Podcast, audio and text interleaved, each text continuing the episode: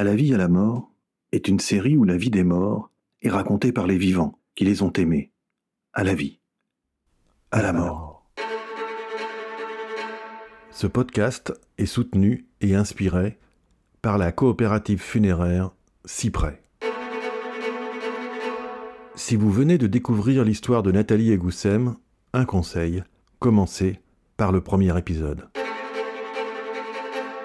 C'était un dimanche matin, il était 8h30 ou 9h. Il faisait beau, il n'y avait personne sur l'autoroute. J'ai tout de suite compris ce qui s'était passé, mais c'est comme si le temps était suspendu et je sais plus ce que j'ai dit. Je crois que j'ai dit j'arrive.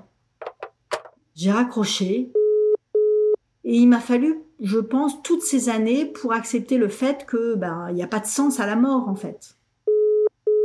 Maintenant, c'est plus une tristesse pour moi. Maintenant, je sens qu'elle est partout. Elle est, elle est tout le temps là.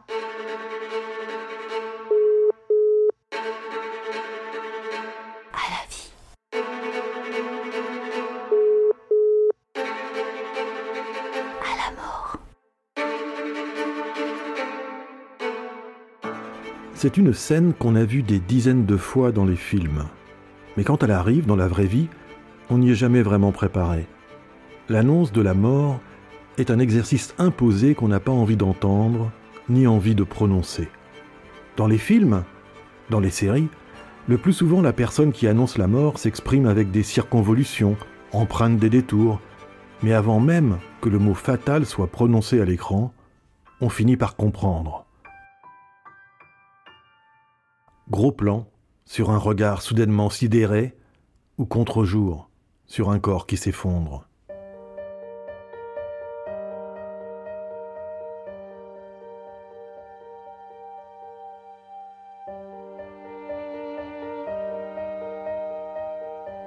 Dans la vraie vie, on doit avoir le même regard et le corps chancelle pareillement en entendant les formules fatidiques. Mais les annonces ne sont pas toutes scénarisées par Hollywood.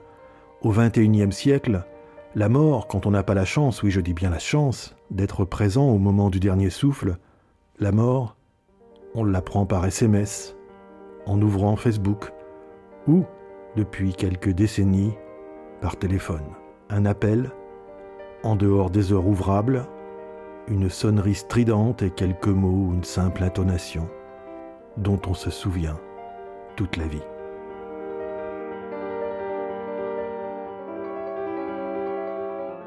C'est ainsi que Nathalie a vécu l'annonce de la mort de Goussem. Mais cette mort inattendue et injuste qu'elle va nous raconter aura été précédée d'une parenthèse de bonheur. Quand elle est morte, Goussem était sans doute heureuse. Elle avait surmonté tous les obstacles pour assurer l'avenir de ses filles. Son restaurant ne désemplissait pas. Ses amies étaient présentes autour d'elle. Et, juste avant la mort,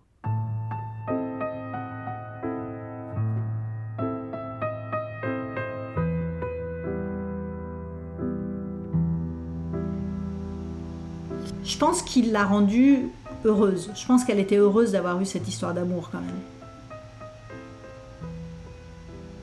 Elle avait quitté Franck, mais ils n'étaient pas encore euh, divorcés. Et donc elle habitait euh, au-dessus du restaurant.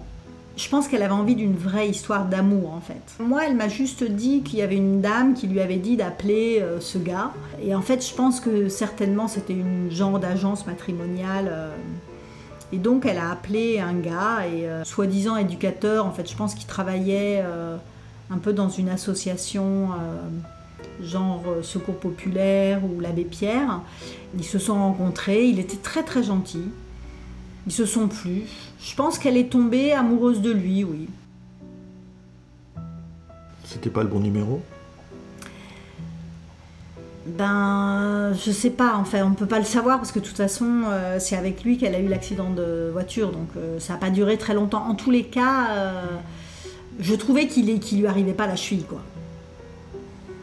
Il n'avait pas les qualités, il n'avait pas tellement de qualités, je trouvais. Enfin, je voyais pas les, ses qualités, en fait. Elle pouvait être naïve, oui. Mais je pense que c'était aussi sa force, en fait, parce que du coup, elle voyait le bon chez les gens. Comment tu as appris sa mort C'était euh, au mois de mars, il faisait hyper beau, et elle m'avait dit qu'elle voulait aller euh, voir les parents de son fiancé, qui habitait vers Agen, parce que euh, ils avaient téléphoné plusieurs fois, ils voulaient voir leur fils, et lui, en fait, il traînait un peu les, pieds, elle voyait bien qu'il n'irait pas sans elle, en fait. Donc elle m'a dit, je vais aller déjeuner chez ses parents. ça faisait, elle le connaissait depuis 4-5 mois, en fait. Et le samedi, il faisait un temps magnifique. Alors je lui ai dit Non, mais Goussem, tu vas pas aller chez ses parents, viens avec nous à la plage, il fait super beau, etc. Ça serait quand même vachement plus sympa. Puis elle m'a dit Non, mais tu comprends, euh, euh, ils ont envie de voir leur fils, il va pas y aller sans moi. Bon voilà, donc elle avait décidé de partir le dimanche pour aller déjeuner euh, chez eux. Elle savait pas encore si ses filles iraient avec elle ou pas, donc elle m'avait dit peut-être que les filles seront là, euh, si jamais il y a quoi que ce soit, je leur dis qu'elles t'appellent. Euh. Et puis voilà, donc le matin je vais courir sans Goussem, un peu dépité.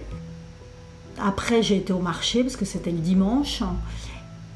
Et ensuite je rentre à la maison et puis je vois mon téléphone euh, sonne.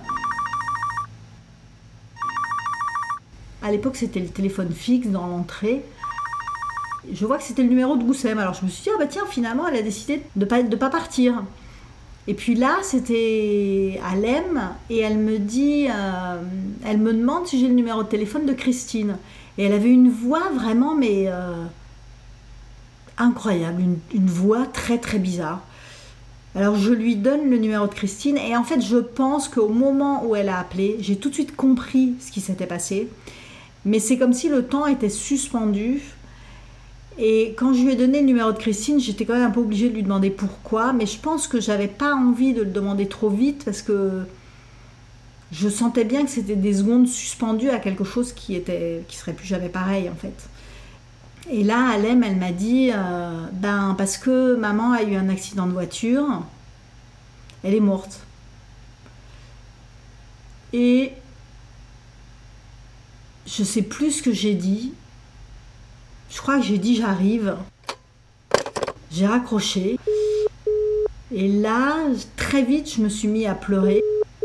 Mais c'était tellement euh, impossible en fait. Ça semblait impossible parce que il faisait beau, parce que je l'avais vu la veille, parce que ça n'avait aucun sens en fait.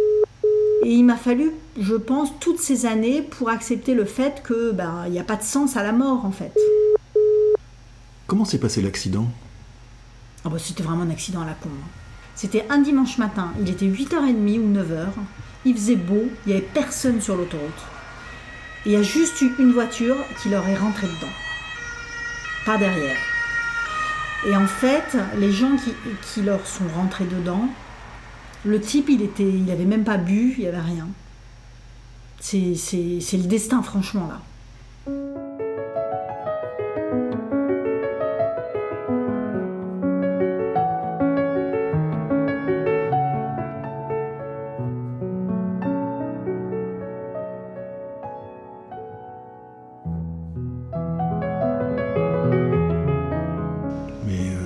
Ceinture euh. Oui, ils avaient leur ceinture, oui, mais malgré tout, euh, il y a eu une grande violence du choc, ce qui fait que, que ça n'a pas suffi, quoi.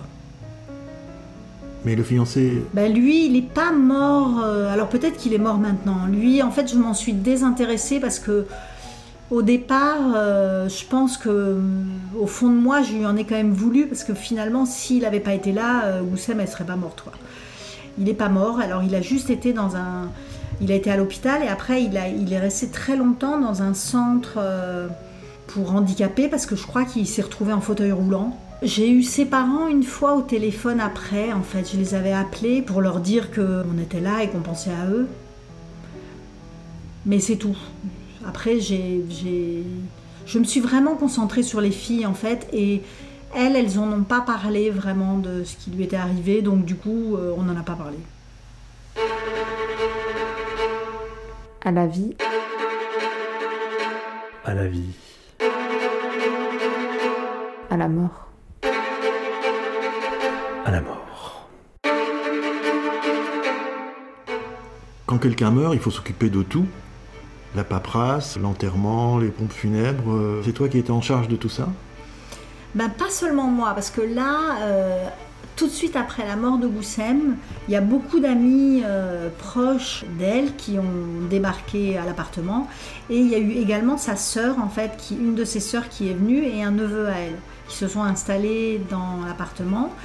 Et dans l'immeuble, il y avait aussi euh, Momo, un jeune Algérien, enfin un jeune Français d'origine algérienne, et qui était assez proche d'elle. Et d'ailleurs, au départ, euh, les filles auraient voulu rester dans leur appartement et que ça soit Momo qui soit leur tuteur en fait. Il a finalement euh, refusé parce qu'il était trop jeune, puis je pense qu'on s'est tous rendu compte que de toute façon les filles ne pouvaient pas rester toutes seules euh, dans l'appartement, elles étaient quand même trop jeunes. Et donc, je me rappelle de toute une période, ça a été assez long de récupérer le corps parce qu'il y a eu une enquête de gendarmerie, ça a duré quand même au moins 4 semaines avant qu'on puisse euh, récupérer le corps. Ah oui, c'était complètement dingue. On appelait tous les jours. Enfin, c'était euh, vraiment une, histoire de, fou. Et la première semaine, en fait, il y avait vraiment beaucoup de monde qui était là en permanence parce qu'à chaque fois, on pensait que l'enterrement allait, allait pouvoir se faire. Goussem, elle, elle n'était pas du tout pratiquante. Mais sa sœur, elle était très pratiquante, donc elle voulait qu'elle ait un enterrement euh, quand même dans le carré musulman euh, du coin. Je revois toutes ces journées. En plus, c'était des journées où il, y a eu toute une période où il faisait très très beau, donc il faisait très chaud dans son appartement. Et il y avait tous ces gens qui attendaient, qui discutaient. Euh, ça a duré vraiment des jours entiers, en fait, avec beaucoup beaucoup de monde. Et puis enfin, les bombes funèbres ont réussi à récupérer le corps. L'âge de l'enterrement, en fait, la seule chose dont je me souviens, c'est que euh, euh, comme c'était un peu organisé par euh, la communauté musulmane de, Bordeaux, donc il y avait un petit groupe d'hommes qui portaient le cercueil et qui ont posé le cercueil. Je me souviens de, de sa fille Fela qui a éclaté en sanglots, mais de manière très très forte et très spontanée alors qu'elle avait très peu pleuré avant. Donc je pense que pour elle, ça a vraiment été quand même la réalisation qu'on enterrait sa mère en fait.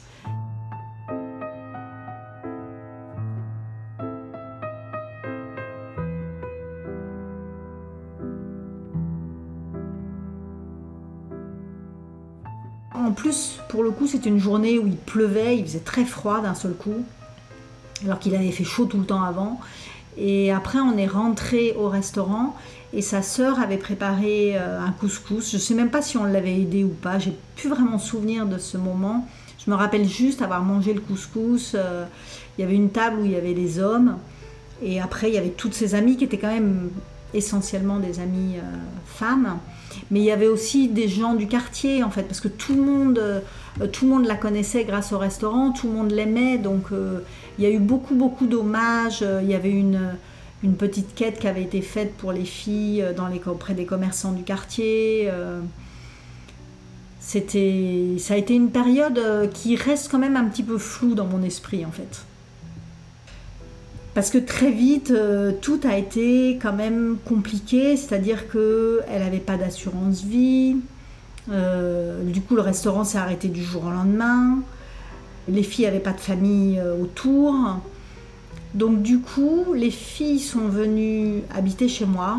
Et là, je ne pouvais pas être triste de la perte de leur mère, alors que elles, elles, elles, avaient besoin de moi. Et j'ai mis ça en, suspens.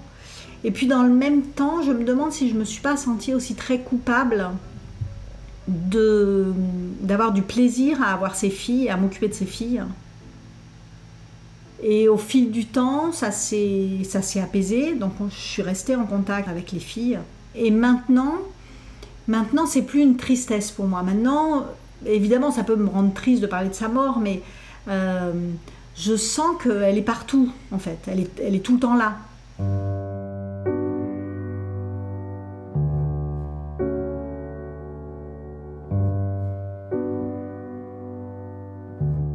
Goussem n'a pas quitté Nathalie depuis 16 ans.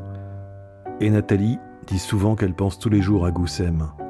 Sans tristesse, mais pas sans tendresse. Nathalie nous racontera dans le dernier épisode de cette série comment elle a surmonté cette perte et pourquoi la vie est plus forte que tout?